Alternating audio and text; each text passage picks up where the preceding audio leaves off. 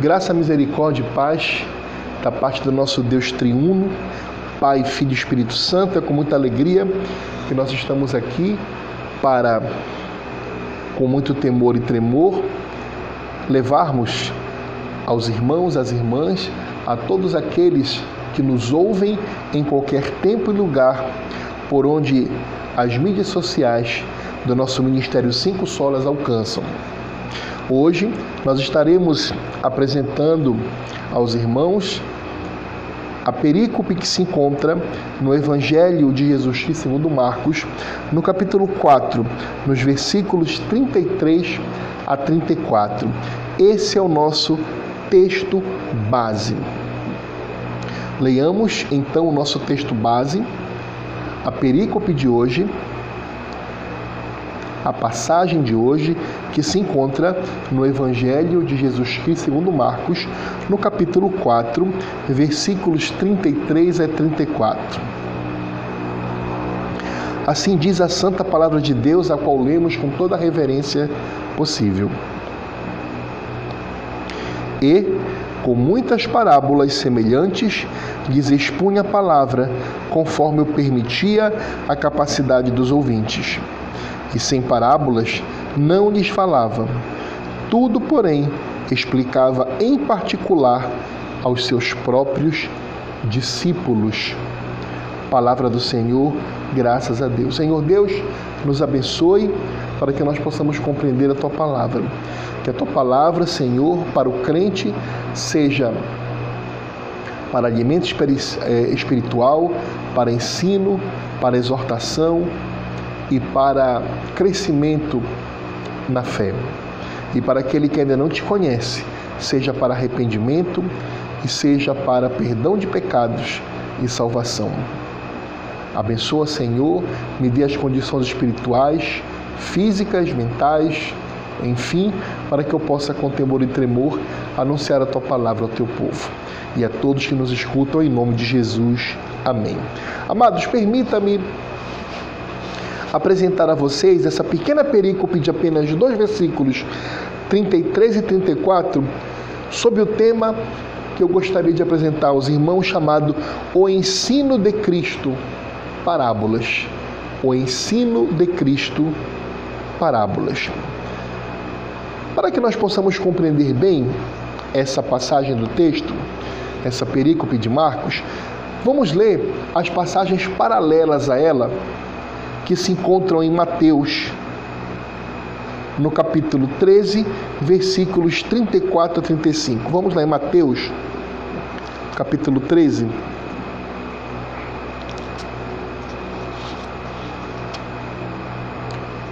Mateus capítulo 13. Está aqui, versículos 34 a 35.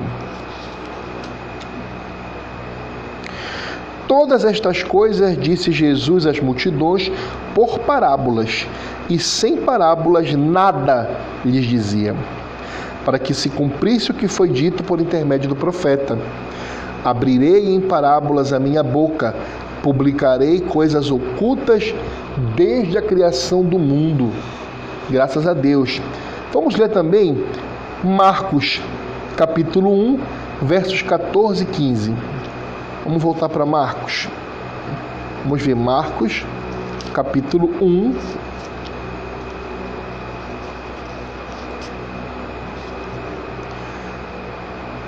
Capítulo 1, versos 14 e 15. Depois de João ter sido preso, foi Jesus para a Galiléia pregando o evangelho de Deus, dizendo: O tempo está cumprido e o reino de Deus está próximo. Arrependei-vos e crede no evangelho. Vamos retornar a Mateus capítulo 4. Mateus capítulo 4, versículos 12 a 17. Mateus 4, 12 a 17. Ouvindo, porém, Jesus que João fora preso, retirou-se para a Galileia. E deixando Nazaré, foi morar em Cafarnaum, situada à beira-mar, nos confins de Zebulon e Naphtali, para que se cumprisse o que fora dito por intermédio do profeta Isaías. Terra de Zebulon, terra de Naphtali, caminho do mar, além do Jordão, do Jordão, Galiléia dos gentios. O povo que jazia em trevas viu grande luz, e aos que viviam na região e sombra da morte resplandeceu-lhes a luz. Daí por diante, passou Jesus a pregar e a dizer: Arrependei-vos, porque está próximo o reino dos céus. Vamos também para Lucas. Vamos para Lucas, capítulo 4 também. Lucas, capítulo 4. E vamos ler os versos 14 e 15. Lucas, capítulo 4 versos 14 e 15. Então Jesus, no poder do Espírito, regressou para Galileia, e a sua fama correu por toda a circunvizinhança e ensinava nas sinagogas, sendo glorificado por todos. Palavra do Senhor. Meus irmãos, todos esses textos aqui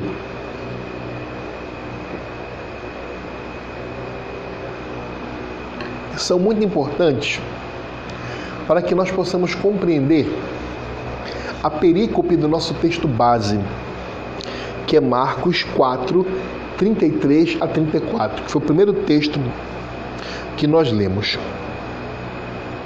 E como eu disse no início, permita-me expor para os irmãos essa passagem, esse, essa perícope sob o tema O ensino de Cristo, parábolas.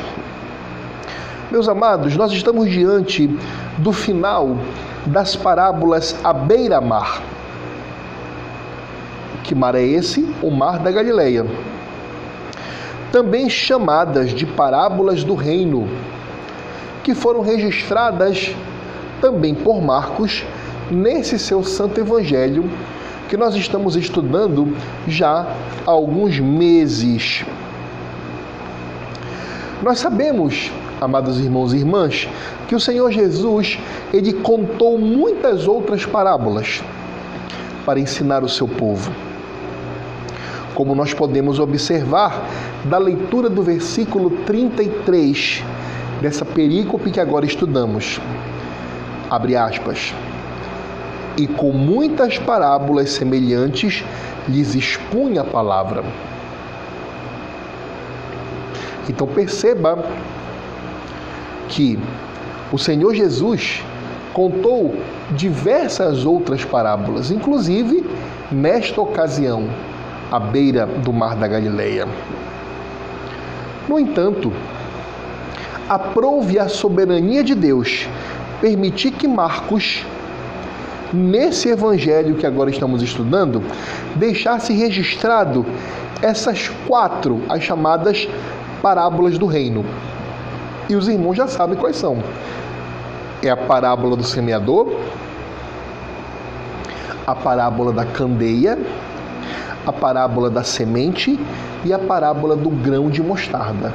Estas quatro parábolas, aqui no Evangelho é, escrito por Marcos, segundo Marcos, são as chamadas parábolas à beira-mar ou as parábolas do reino. Percebam que todas estas parábolas tinham em comum um ensino sobre o reino de Deus.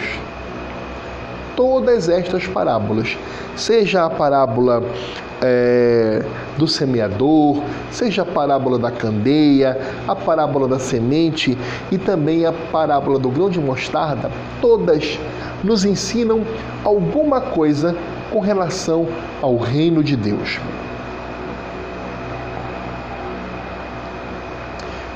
Nesse diapasão, eu pretendo nesse sermão apresentar respostas a duas perguntas que eu faço. A primeira, qual era o centro da pregação de Cristo? Qual era a base, o cerne da pregação de Cristo? E a segunda pergunta, que com a graça de Deus eu pretendo responder neste sermão, é: por que Jesus ensinava por parábolas? Então, o tema do sermão é o ensino de Cristo, parábolas. E eu pretendo responder a duas perguntas: qual era o centro da pregação de Cristo? E a segunda é por que Jesus ensinava por parábolas? E tudo isso para expor aos irmãos o nosso texto base, a perícope de Marcos 4, 33 a 34. Amados, vamos responder a primeira pergunta que eu lhes fiz. Qual era o centro da pregação de Cristo?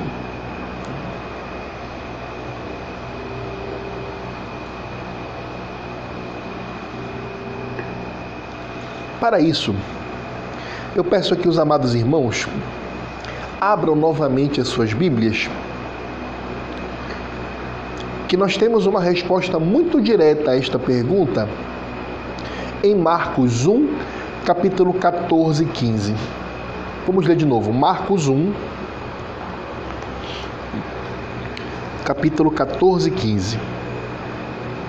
Marcos 1, capítulo 14 e 15. Depois de João ter sido preso, foi Jesus para Galiléia pregando o evangelho de Deus, dizendo: "O tempo está cumprido e o reino de Deus está próximo. Arrependei-vos e crede no evangelho." Percebe, amados? Neste versículo, nesta pequena perícope também de dois versículos, nós temos o centro da pregação de Cristo que vai se repetir em todo o ministério terreno de Cristo. E aí você pergunta: qual é, irmão Eduardo? Qual é o centro da pregação de Cristo? Primeiro é a plenitude dos tempos. Jesus sempre fala sobre a plenitude dos tempos. O segundo é o reino de Deus. O Senhor Jesus sempre prega sobre o reino de Deus. O terceiro é o arrependimento de pecados. O Senhor Jesus, sempre em suas pregações, frisa que é necessário o arrependimento de pecados. E o quarto ponto, nevrálgico, fulcral, basilar, o centro da pregação de Cristo também é a fé.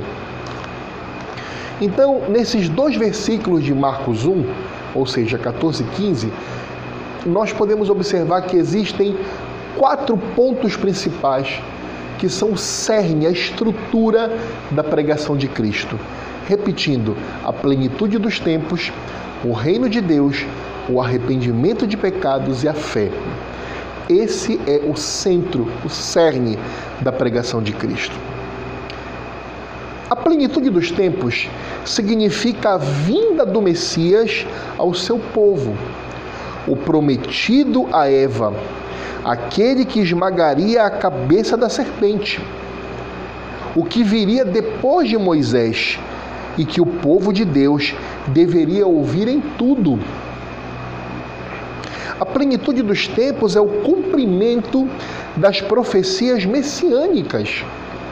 Enfim, o tempo em que o próprio Deus andaria em forma de Deus homem na pessoa de Jesus Cristo pela face da terra. Essa é a plenitude dos tempos. É isso que Cristo fala que é chegado o tempo. A encarnação, o nascimento, a vida, a obra, a morte, a ressurreição, a ascensão e o poder eterno do Deus homem, Cristo Jesus, é o maior milagre de toda a história. E isso ocorreu na plenitude dos tempos. Como Jesus disse, o tempo está cumprido. Então, perceba, quando o Senhor Jesus fala de plenitude dos tempos, ele está dizendo que tudo aquilo que foi predito desde Gênesis até a Malaquias, o último profeta do Antigo Testamento, está se cumprindo em Jesus Cristo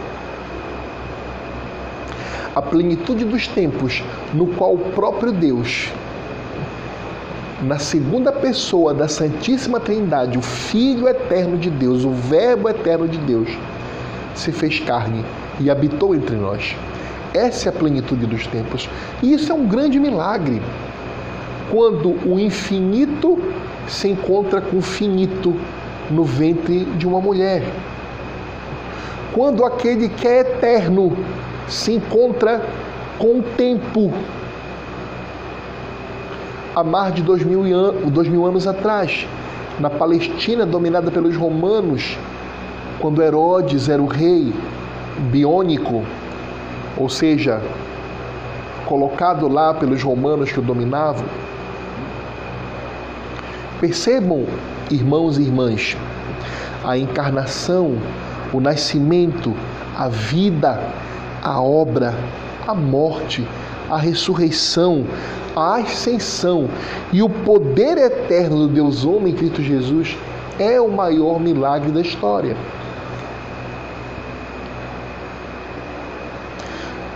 No que concerne ao segundo ponto fundamental da pregação de Jesus, que é o reino de Deus, nós temos a dizer que ele já se faz presente no mundo espiritual. O Senhor Jesus está sentado nos céus, tendo recebido todo o poder. Aliás, não só nos céus, como na terra e como abaixo da terra. Sim, o Senhor Jesus reina por sobre os céus, reina no mundo físico e reina no inferno também. Ele é rei do inferno também. Não é Satanás que é rei do inferno. Na verdade, Satanás nem está no inferno ainda. Ele está na terra, vagando pela terra, aprisionado aqui nesta terra, sem poder ir mais aos céus e ainda não estando no inferno. Então, Satanás e seus demônios estão aqui, na terra, causando a perseguição ao povo de Deus e todas as mazelas do pecado. Mas o Senhor Jesus reina nos céus, reina por sobre a terra, porque Ele é soberano, e reina nos infernos, porque as almas daqueles que morrem sem o perdão de seus pecados e a crença em Cristo, a alma vai para o inferno. E é lá Jesus está reinando, aplicando a punição a esses ímpios que não se curvaram a Cristo. Estão em eterno tormento, sob a vara de poder do senhorio de Cristo. Ele é aquele que abre e ninguém fecha, que fecha e ninguém abre. Estamos aguardando apenas a segunda vinda de Cristo em glória e autoridade para julgar todos e estabelecer eternamente na terra a nova Jerusalém. É por isso que nós dizemos que Cristo reina espiritualmente, inclusive na terra. Sabe por quê? Porque em um primeiro momento, ele é soberano por sobre tudo. Então ele rege a história, ele coloca rei e destrona rei mas em especial, ele é rei nos nossos corações. Ele é rei no coração de todo crente. Todo crente é submisso ao seu único rei. É por isso que nós, enquanto crentes, nós temos apenas a submissão total e absoluta ao único rei, ao único soberano, que é Cristo Jesus. Acontece que, de maneira visível, na segunda volta de Cristo, ele irá destruir todo o poder chamado temporal, todo o poder que está se arvorando em querer retirar de Deus a sua honra e a sua glória. De maneira ímpia, o Senhor Jesus irá esmagar esses inimigos, irá colocar prostrados todos embaixo dos seus pés, inclusive a morte principados e potestades e Satanás, o falso profeta, o anticristo e todos aqueles que o traspassaram. E ele se assentará no trono na Nova Jerusalém para reinar fisicamente também aqui na terra. Aliás, é isso que nós oramos quando nós proferimos a oração que o próprio Senhor Jesus nos ensinou. O que é que ele diz? Pai nosso que estás nos céus, santificado seja o teu nome, seja feita a tua vontade aqui na terra, como ela é plenamente feita nos céus. O que Jesus quis dizer? Que nos céus a vontade preceptiva, ou seja, os preceitos de Deus, não matar, não roubar, não adulterar, não se prostituir, não cobiçar, não dizer falso testemunho, guardar o sábado, honrar a Deus, amar a Deus, não fazer imagem, já é feito nos céus. Mas aqui na terra, a vontade preceptiva de Deus ela é constantemente desrespeitada. Todos os dias nós temos pessoas que mentem, pessoas que adulteram, pessoas que idolatram, pessoas que amam e idolatram outras coisas que não a Cristo, que não a Deus, pessoas que desonram e blasfemam o santo nome do Senhor, pessoas que matam, pessoas que cobiçam, enfim, a vontade preceptiva de Deus, ela é desrespeitada constantemente aqui nessa terra. E Jesus nos ensina a orar. Que a tua vontade, que é plenamente feita nos céus, também seja feita aqui na terra. E é nesse sentido que o reino de Deus precisa ser estabelecido também aqui na terra. Então notem, é sempre aquele aquele aquele paradoxo escatológico. O que é, que é um paradoxo? O paradoxo não é uma contradição. O paradoxo significam, significam duas verdades que, tomadas separadamente, parecem se contrapor uma à outra, mas é apenas uma impressão, porque elas subsistem juntas. Vou explicar. É por isso que nós dizemos que Cristo já reina e ainda não plenamente. Por quê? Porque ele já reina como Senhor do universo, dos céus, da terra, do mundo espiritual e do mundo material. Ele é Deus, é soberano, ele reina. Ele já reina no coração de todo crente. Todo crente, povo de Deus genuíno, mesmo vivo aqui nessa terra, já é súdito do Rei Jesus já chama Jesus de Deus, de Rei. Percebem? Essa é a figura do já reina. Mas o ainda não significa que os principados e as potestades que causam destruição, que causam idolatria, que causam assassinatos, que causam adultérios, que causam prostituições, cobiças, mentiras, blasfêmias, desobediência ao sábado cristão, elas continuam a agir aqui na terra. Por isso que ainda não está faltando a segunda vinda de Cristo para estabelecer de forma definitiva o seu reino nos céus e na terra. Compreendem? Repetindo, o reino de Deus já se faz presente no mundo espiritual e no coração dos crentes, porque Jesus Cristo já reina. No entanto, nós estamos aguardando apenas a segunda volta de Cristo em glória e plena autoridade para julgar a todos e estabelecer eternamente na terra a nova Jerusalém.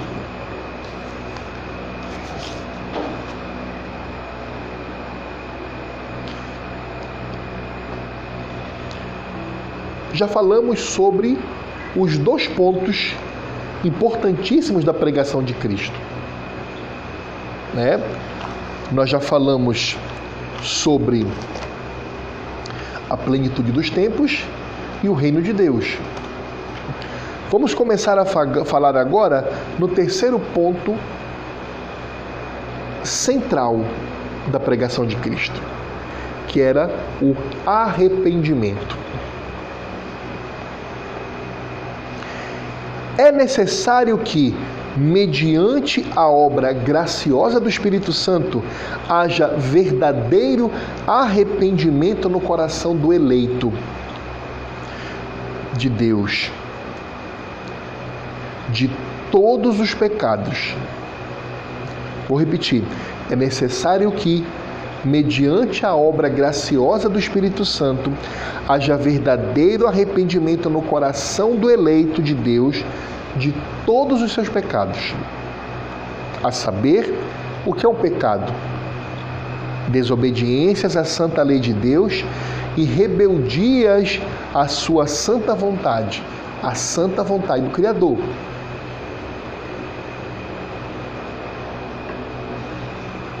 Desmanchando isso aqui. Não há salvação sem a graça do Espírito Santo.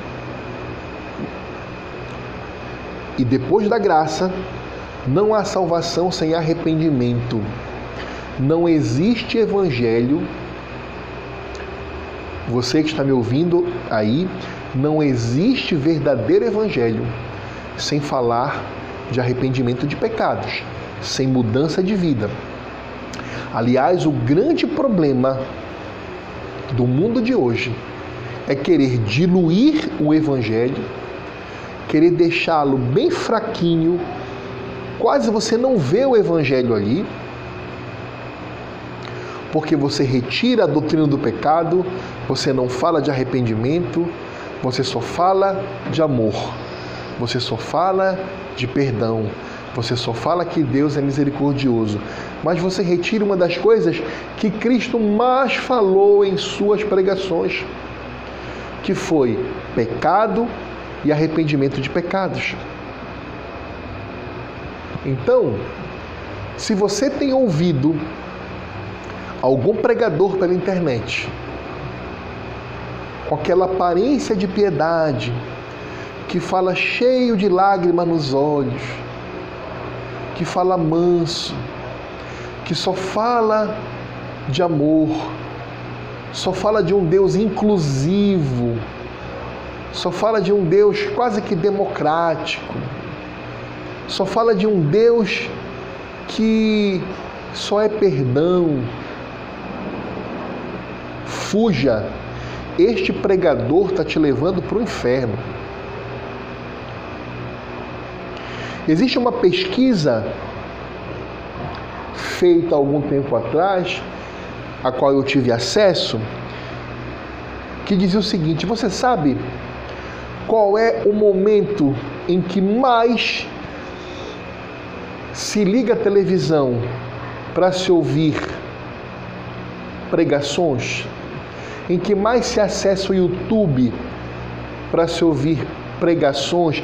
E entenda que pregações aquela pregação diluída, aquela pregação que é só amor. Sabe, sabe quando é? Nos sábados de madrugada, do sábado para o domingo. No Brasil, principalmente. Sabe o que significa isso? Significa que quando a pessoa sai para as festas dela, sai para as ditas baladas da noite no sábado, à noite de madrugada, no sábado à noite, e faz tudo que não prestava, se embebeda, flerta com um, flerta do, com outro, quando não fica, quando não faz sexo, quando não fornica com diversas pessoas ou com uma só fora do casamento. Pratica tudo que é tipo de pecado. Aí essa pessoa chega na sua casa quatro, três da manhã,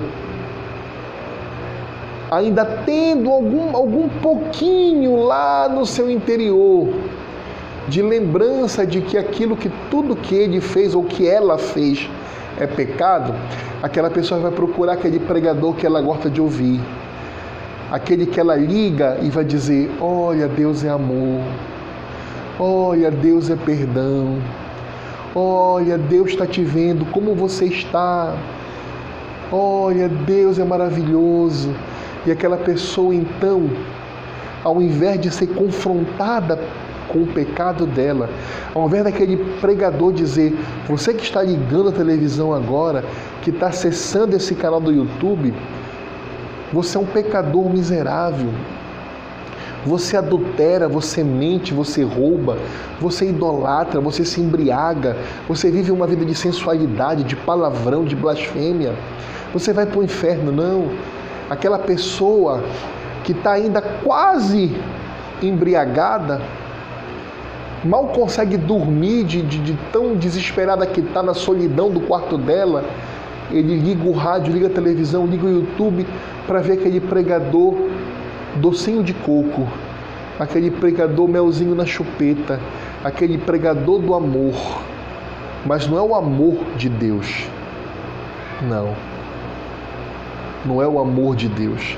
É qualquer outro tipo de sentimento, mas não é o amor de Deus. E assim essa pessoa se anestesia, ela pode respirar ainda bem, Deus me ama. Eu estou todo vomitado aqui de bebida, eu estou todo lambuzado com excrementos de um homem, de uma mulher, por ter fornicado, adulterado, me prostituído. Minha boca ainda tem resquícios de palavrões e de blasfêmias e de piadinhas que eu contei e ouvi. O meu ouvido ainda mal está zunindo de tanto barulho de músicas promíscuas que eu ouvi nessas festas, mas eu estou ouvindo agora esse pregador dizer que Deus me ama, que Deus me perdoa. Então eu vou dormir tranquilo, tranquila. Louco, não sabes que hoje à noite te pedirei a tua alma. E às vezes isso acontece e nós vemos tantas pessoas que há pequenas horas atrás estavam tão, tão cheias de vida, tão, tão plenas, tão, tão iluminadas, tão cheias de amor aqui entre aspas, tão cheias de alegria, de sorriso, de brilho nos olhos, no meio da podridão do pecado. E quando é um segundo, um minuto depois, o Senhor pediu a alma dessas pessoas. E agora? E agora? O que dirão diante daquele Deus que é santo, santo, santo, daquele Deus que é bom, daquele Deus que diz a Bíblia não poupou o seu próprio filho, o seu próprio filho amado, mas que quando colocou todos os pecados do mundo nas costas do seu filho amado, ele o castigou na morte e morte de cruz. Então, meus amados, o arrependimento é uma coisa muito importante na pregação de Cristo. É uma coisa que sem a qual você nunca verá a alva, você viverá em trevas espirituais. Para o arrependimento eficaz, é necessário a obra do Espírito Santo, convencendo ao homem que esse é um pecador miserável, totalmente carente de Deus, sendo a lei, as Escrituras Sagradas, como um espelho para que esse homem, ao ler a santa lei de Deus, por ação exclusiva do Espírito Santo, compreenda que está em terrível e mortal rebeldia e pecado para com Deus. Meus irmãos, uma das primeiras obras que o Espírito Santo faz quando ele começa a regeneração da vida de uma pessoa é fazer com que aquela pessoa comece a recordar todos os versículos da Bíblia, todas as passagens, as pregações verdadeiras que aquela pessoa ouviu um dia. E ela passa a observar o quão ela é pecadora. Ela lembra, poxa, eu ouvi um dia que mentir falso testemunho é pecado. Poxa, eu ouvi um dia que o Senhor Jesus disse que aquele que meramente olhar para uma mulher com intenção impura já adulterou com ela. Então o Espírito Santo faz você lembrar, e ao mesmo tempo que você lembra daquilo, você cai de joelhos, se sentindo um miserável pecador você se prostra na sua poça de lágrimas aos pés da cruz de Cristo, reconhecendo que é um miserável pecador. Antes você se considerava uma pessoa maravilhosa, uma pessoa do bem, uma pessoa muito gente. E quando o Espírito Santo te regenera e você se recorda da palavra de Deus, você se recorda das pregações genuínas, ou você abre a Bíblia para ler e as tuas lágrimas começam a encharcar a Bíblia, porque a Bíblia revela que você é um idólatra. A Bíblia revela que você é um blasfemo. A Bíblia revela que você é um desobediente e um desonrador dos seus pais. A Bíblia revela que você blasfema o nome de Deus constantemente. A Bíblia revela que você é um homicida, que você é um adúltero, que você é um fornicador, que você é um cobiçador, que você é um difamador. A Bíblia revela que você é podre. A Bíblia revela que você é mau. E a Bíblia revela que Deus é bom. E você, naquele momento, começa a se arrepender. E você entende que só Cristo pode te purificar dos teus pecados. Essa é obra exclusiva do Espírito Santo. Esse momento em que o Espírito Santo te convence do teu pecado, te conduz ao arrependimento e te conduz a pedir perdão aos pés da cruz, é um milagre maravilhoso, é uma obra de Deus na tua vida. Ela é monergística, isso não depende de você. Isso depende do Espírito Santo. Agora, outro paradoxo. Nada obstante o arrependimento ser um fruto do Espírito Santo no teu coração, você tem responsabilidade também. Você busca o arrependimento? Você reconhece que você está errado? Ou você é daqueles que o importante é a minha opinião, o importante é aquilo que eu acho? Não, isso não pode ser pecado, diz o ímpio. Não, isso aqui está ultrapassado. Tem erros na Bíblia, não pode ser. Eu estou sentindo só amor. Diz a amante que acabou de adulterar com o marido de outra. Eu só sinto amor por ele, como isso pode ser errado? Ou diz o namorado que está tendo relação sexual com a sua namorada fora do casamento. Não, nós nos amamos. Nós até oramos antes de fazer sexo. Isso é pecado.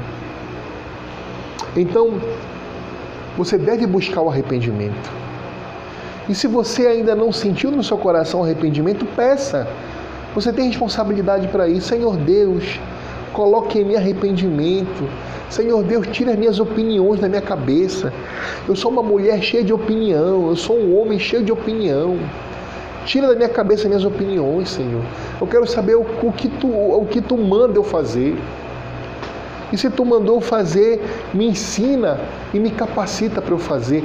Essa deve ser a sua oração.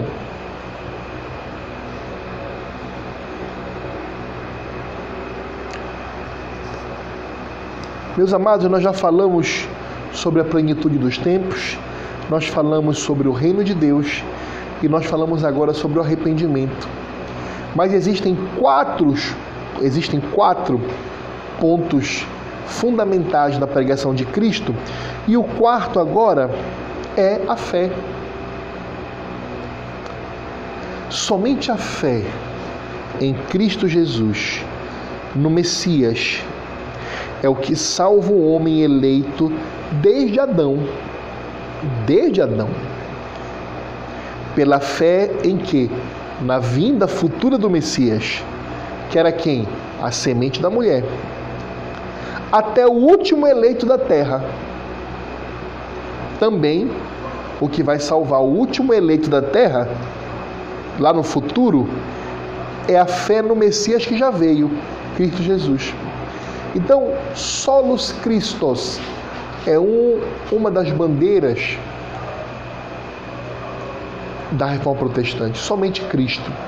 Só a fé em Cristo salva, salvará e salvou.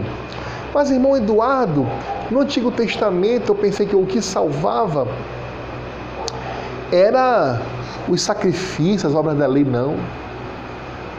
As obras da lei nunca salvaram ninguém. As obras da lei era de cunho pedagógico para preparar, para ir ensinando devagarzinho o povo de Deus na plenitude dos tempos a vinda daquele que iria se sacrificar pelo seu povo de uma vez por todas e a conduzir o seu povo ao arrependimento. Ou seja, o Antigo Testamento, todo ele é sombra de Cristo, é tipo de Cristo. E o que, o que sempre salvou no Antigo Testamento, o que salvou Adão, o que salvou Abel, o que salvou Sete, o que salvou Enoque, o que salvou Noé, o que salvou Sem, o que salvou Davi, o que salvou eh, Moisés, Abraão, Isaac, Jacó, enfim, o que salvou Jeremias, Malaquias, tudo que salvou no Antigo Testamento, todos os salvos no Antigo Testamento foi simplesmente a fé que eles tinham no Messias que havia de vir na plenitude dos tempos. Eles tinham fé que o Messias, ou seja, que a semente da mulher, que um descendente de Eva iria nascer, iria salvar dos seus pecados. Essa fé era aquilo que sempre salvou no Antigo Testamento. E a partir do Novo Testamento, o que salva é a fé em Jesus Cristo. O Messias já veio. Então repare, solos Cristos. E aí não tem margem para você colocar mais nada. Você não pode colocar junto com Cristo, você não pode colocar nenhum ritual. É solos Cristos. Com Cristo, você não pode colocar a missa. É solos Cristos. Com Cristo, você não pode colocar a veneração a santos. Não, é solos Cristos. Com Cristo, você não pode colocar absolutamente mais nada. É solos Cristos, somente Cristo, só a fé em Cristo. E isso é muito importante, é o quarto ponto da pregação de Cristo, a fé. A fé no Cordeiro de Deus que tira o pecado do mundo. Credes no Pai e credes também em mim. Jesus sempre disse. Quem vê a mim, vê ao Pai. Eu e o Pai somos um. Solos Cristos, somente Cristo. Somente Cristo. Aprenda isso. Na plenitude dos tempos, o Messias chega, dá continuidade à implementação do reino de Deus, prega arrependimento de pecados e a fé em Cristo Jesus. É esse o trabalho do Messias. São esses os quatro pontos principais da pregação de Cristo.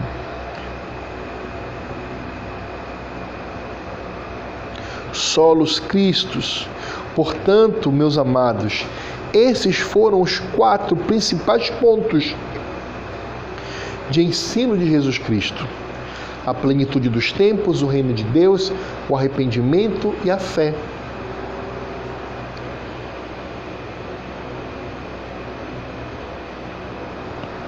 Repetindo, a plenitude dos tempos, o reino de Deus, o arrependimento e a fé. Era isso que Cristo pregava. E sabemos que Cristo ensinava por meio de parábolas. E agora, já sabendo o que Jesus ensinava, nós já sabemos o que ele ensinava. O que ele ensinava? A plenitude dos tempos, o reino de Deus, o arrependimento e a fé. Nós já sabemos o que Jesus ensinava. Agora vamos responder a segunda pergunta que eu propus no início do meu sermão, que é: vamos responder a essa segunda pergunta, que é: porque Jesus falava por parábolas, por que, que Jesus pregava a plenitude dos tempos, o reino de Deus, o arrependimento e a fé por parábolas? Porque nós já sabemos que ele falava da plenitude dos tempos, do reino de Deus, do arrependimento da fé. Só que ele pregava esses quatro pontos principais por meio de parábolas. Aí respondemos a nossa pergunta: por que, que ele pregava por meio de parábolas. E aí eu estou me encaminhando para o final do sermão. Jesus ensinava por parábolas, a meu ver, pelos seguintes motivos. Primeiramente, para o eleito, Jesus ensinava por parábolas para os eleitos, pois com a iluminação do Espírito Santo era mais fácil ao eleito compreender o ensino com ilustrações do dia a dia. Então, o Senhor Jesus, sendo Deus, já sabia quem era a ovelha dele. Ele já sabia quem era a ovelha dele. Ele, inclusive, disse uma certa ocasião que ele iria para uma determinada cidade, pois ali havia a ovelha do seu aprisco. Ele sabia quem eram suas ovelhas. Então, por que, que ele ensinava por parábolas, irmão Eduardo? Até para os eleitos. Porque era mais fácil. Você repara aqui no nosso texto base, em Marcos 4, 33, olha só, e com muitas parábolas semelhantes lhes expunha a palavra conforme o permitia a capacidade dos ouvintes. Então, a parábola era uma ilustração do dia a dia daquelas pessoas que estavam ouvindo, que era fácil de compreender. Então, quando Jesus falava de semente, de grão de mostarda, de árvore grande, de semeador, de diversos tipos de terreno, de candeia, de luz para iluminar, e de outras parábolas que ele utilizou, como sal, luz do mundo. Era fácil para quem estava ouvindo ali compreender, porque eram ilustrações do dia a dia.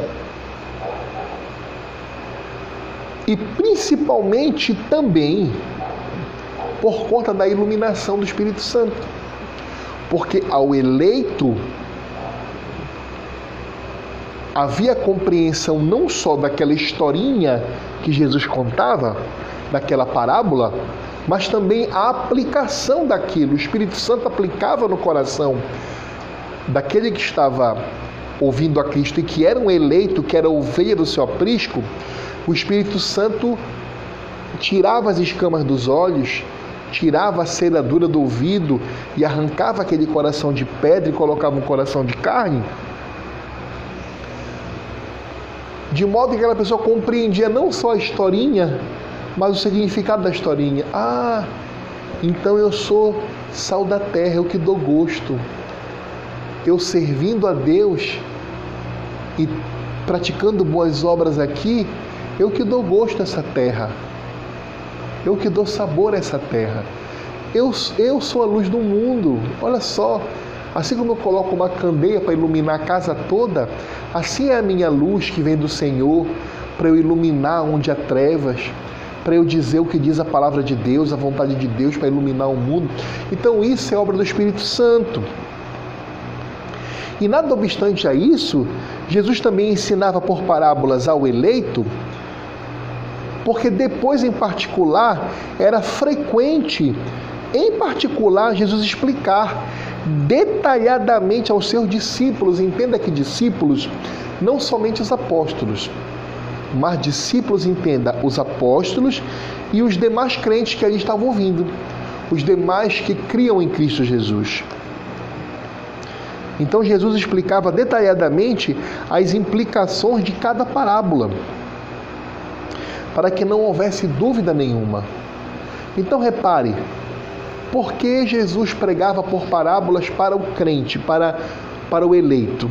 Primeiro, racionalmente falando, era a maneira mais simples deles compreenderem o que Jesus falava.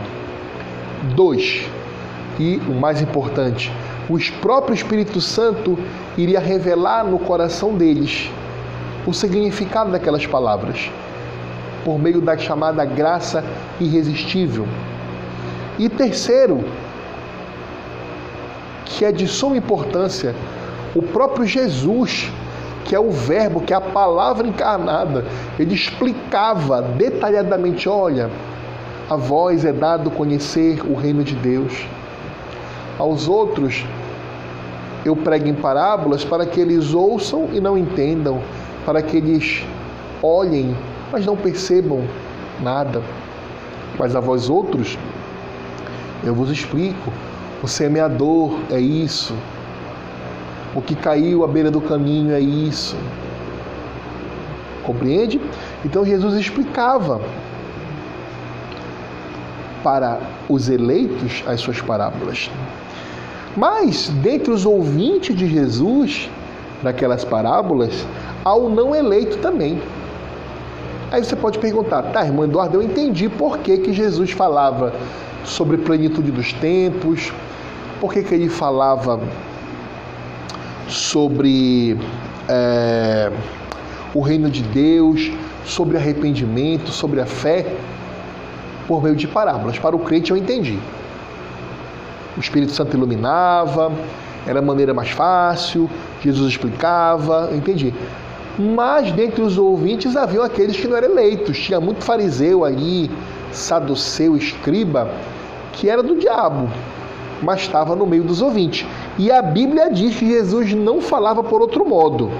Está aqui em Marcos, é, no versículo 34, capítulo 4, nosso texto base. E sem parábolas não lhes falava. Jesus só falava por parábolas.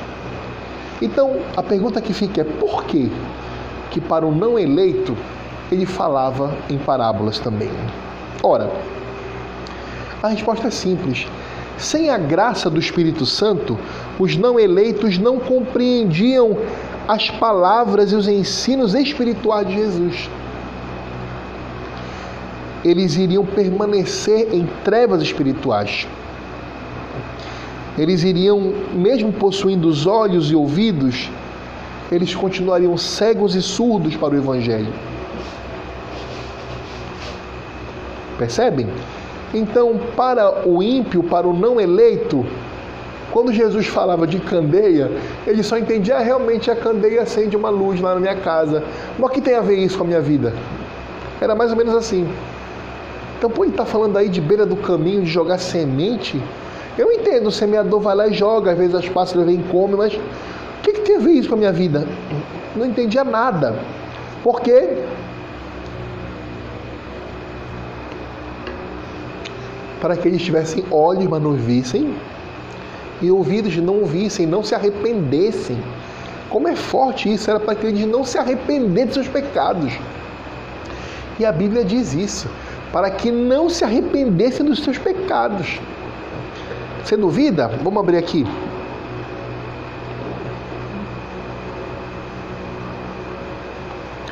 Olha o que Jesus diz aqui. Aqui, ó. Aqui em Marcos 4, 10 a 12. Quando Jesus ficou só, os que estavam junto dele com os doze o interrogaram a respeito das parábolas.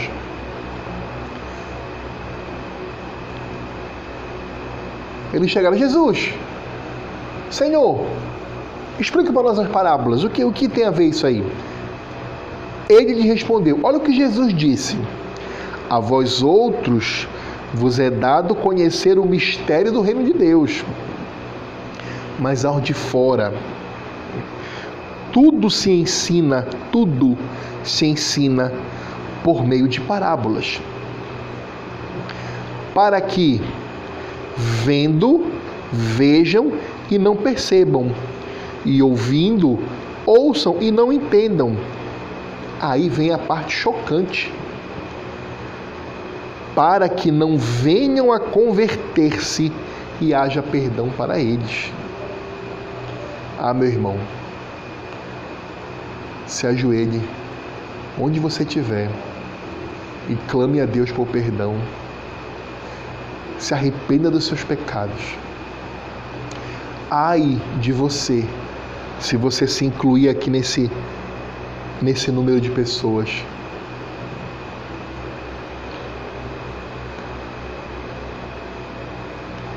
Para que não venham a converter-se haja perdão para eles.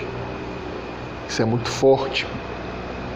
Então, para o não eleito, Jesus pregava por parábolas justamente para que eles ouvindo vessem e não percebessem, ouvindo escutassem, mas não entendessem, para que não se arrependesse dos seus pecados e para que não viesse a se salvar.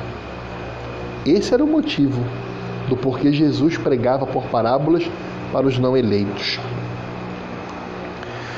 Meus amados, eu penso que biblicamente essas são as razões pelas quais o Senhor Jesus só pregava utilizando-se de parábolas. Essas são as razões. Para finalizar, vamos fazer as aplicações. E como eu sempre faço, quero aplicar o sermão de hoje para duas categorias de pessoas, de tipos de pessoas. Primeiro, para o crente, para aquele que já foi atingido pela graça, que já se arrependeu de seus pecados, já reconheceu que era um pecador miserável, já pediu perdão em nome de Jesus, já se confiou somente a Cristo, já relegou, renegou tudo que acreditava e as suas opiniões do passado que não eram bíblicas e vive uma vida nova, nasceu de novo. Então, para o crente, meu irmão, minha irmã, entenda que o seu maior milagre é Cristo reinando no seu coração. Vou repetir. Minha irmãzinha amada, entenda, o seu maior milagre já aconteceu. É Cristo reinar no seu coração. É você não estar tá dentre aquelas pessoas aí que Jesus disse que tem olhos, mas não veem, tem ouvidos, mas não entendem. Isso é feito para que eles não se arrependam e não haja salvação e perdão para eles. Percebeu o milagre que é a sua conversão? Senão você estaria perdido como esses outros. Tem muita gente que abre a Bíblia, que cita a Bíblia de cós salteado, mas ainda não foi atingido pela graça da salvação, que continua em trevas espirituais. Porque ainda não houve a regeneração do Espírito Santo. Então, para você crente, para você meu irmão, para você meu amado irmão, não existe maior milagre na sua vida do que Cristo reinar no seu coração. O resto é troco. Já dizia meu querido pastor Elias Teodoro, da primeira igreja batista do Pará, da famosa Piripá. Ele diz o seguinte: o maior milagre é Cristo, o resto é troco. E eu assino embaixo do que ele disse, porque estudando a Bíblia todos os dias, nós podemos observar que o maior milagre é Cristo e o resto é troco. E quando você tem essa convicção no seu coração, nada te deixa triste. Porque você já tem um bom milagre. Porque você já tem o maior milagre. Ainda para o crente, viva uma vida piedosa Irmão Eduardo, o que é viver uma vida piedosa? É uma vida de oração. É uma vida de sempre estar orando, de olhos abertos, de olhos fechados, em pé, sentado, deitado, bem acordado, quase dormindo, despertando, antes de praticar um lazer, antes de ver um vídeo, antes de ouvir uma música, ore, Senhor, é bom ouvir essa música, é bom eu ver esse filme. Sempre orando. Vida de piedade é isso, sempre orando. Que mais? Leitura, estudo e meditação da palavra de Deus. Bíblia, Bíblia, Bíblia, Bíblia. Nós somos o povo da Bíblia. O protestante é conhecido como o povo da Bíblia. Além do solos Christos que nós pregamos hoje, não esqueça do solo Escritura. Só a Escritura. Não fique encantado por tradições de homens. Não fique encantado com simbologias carnais. Não fique encantado com pompas, com rituais, por mais belos que possam parecer. Só a Escritura, somente a Escritura. Viva uma vida piedosa, participe dos sacramentos, Santa Ceia, batismo, são meios ordinários que Deus nos deu. O sacramento é a palavra de Deus viva, é uma bênção material, é física que nós podemos ver.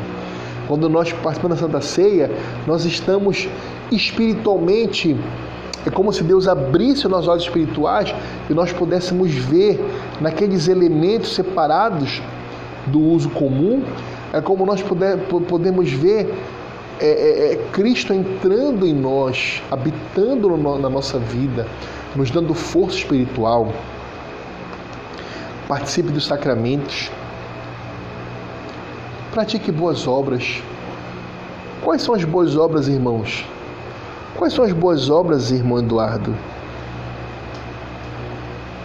Além de tudo isso que eu já falei, orar, ler, estudar e meditar a palavra de Deus, participar dos sacramentos, boas obras é lute para cumprir os mandamentos do Senhor. Santificação, meu irmão, minha irmã, santifique o seu ouvido, só ouça coisas boas. Santifique os seus olhos, só procure ver coisas boas, coisas que te edifiquem.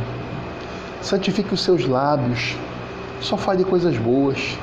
Santifique seu coração. Só tenha sentimentos bons. A sua mente.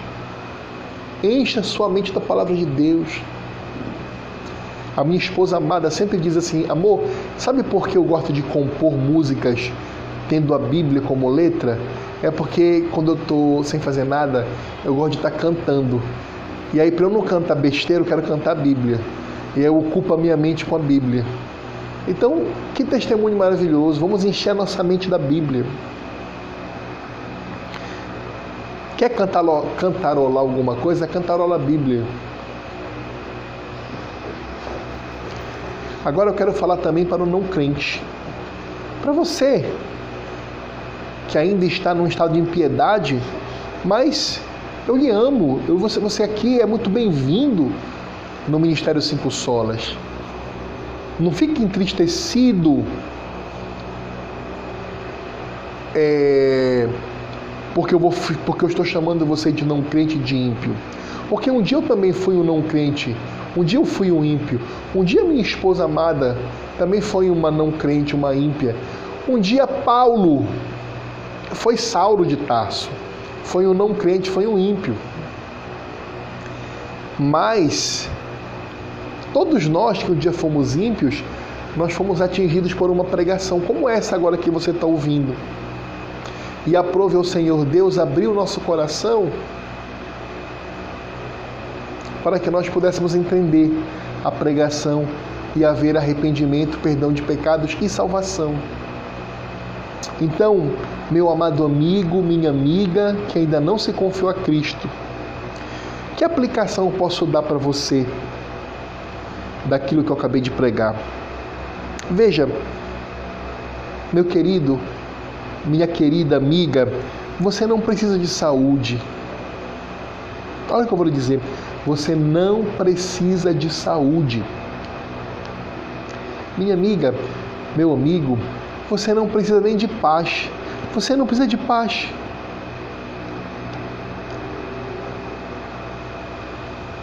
Minha amiga, você não precisa de dinheiro. Você não precisa de dinheiro. Sabe você, minha, meu amigo, que está tão preocupado porque não casou ainda, você não precisa de amor. Você não precisa de amor. Você não precisa de saúde, precisa de paz, dinheiro. Você não precisa. Sabe, minha amiga, você que está cheio de lágrimas nos olhos aí, achando que está infeliz, você não precisa de felicidade. Você não precisa de felicidade. Irmão Eduardo, você não precisa de felicidade. Você não precisa de marido. Você não precisa de esposa. Você não precisa de filhos. Eu vou repetir para você não crente, eu estou falando com você que não é crente, você não precisa de saúde, de paz, de dinheiro, de amor, de felicidade, de marido, de esposa, de filhos, de emprego, de reconhecimento. Você não precisa disso. Sabe o que você precisa? Você precisa urgentemente somente de Cristo. Você precisa somente de Cristo. Buscai primeiramente o reino de Deus e a sua justiça, e as demais coisas vos serão acrescentadas. Pois todo aquele que perde pai, mãe, irmãos, filhos e filhas, por amor do meu nome, receberá mil vezes mais neste mundo e no mundo que há de vir as vezes espirituais do, do Pai. Você só precisa de Cristo.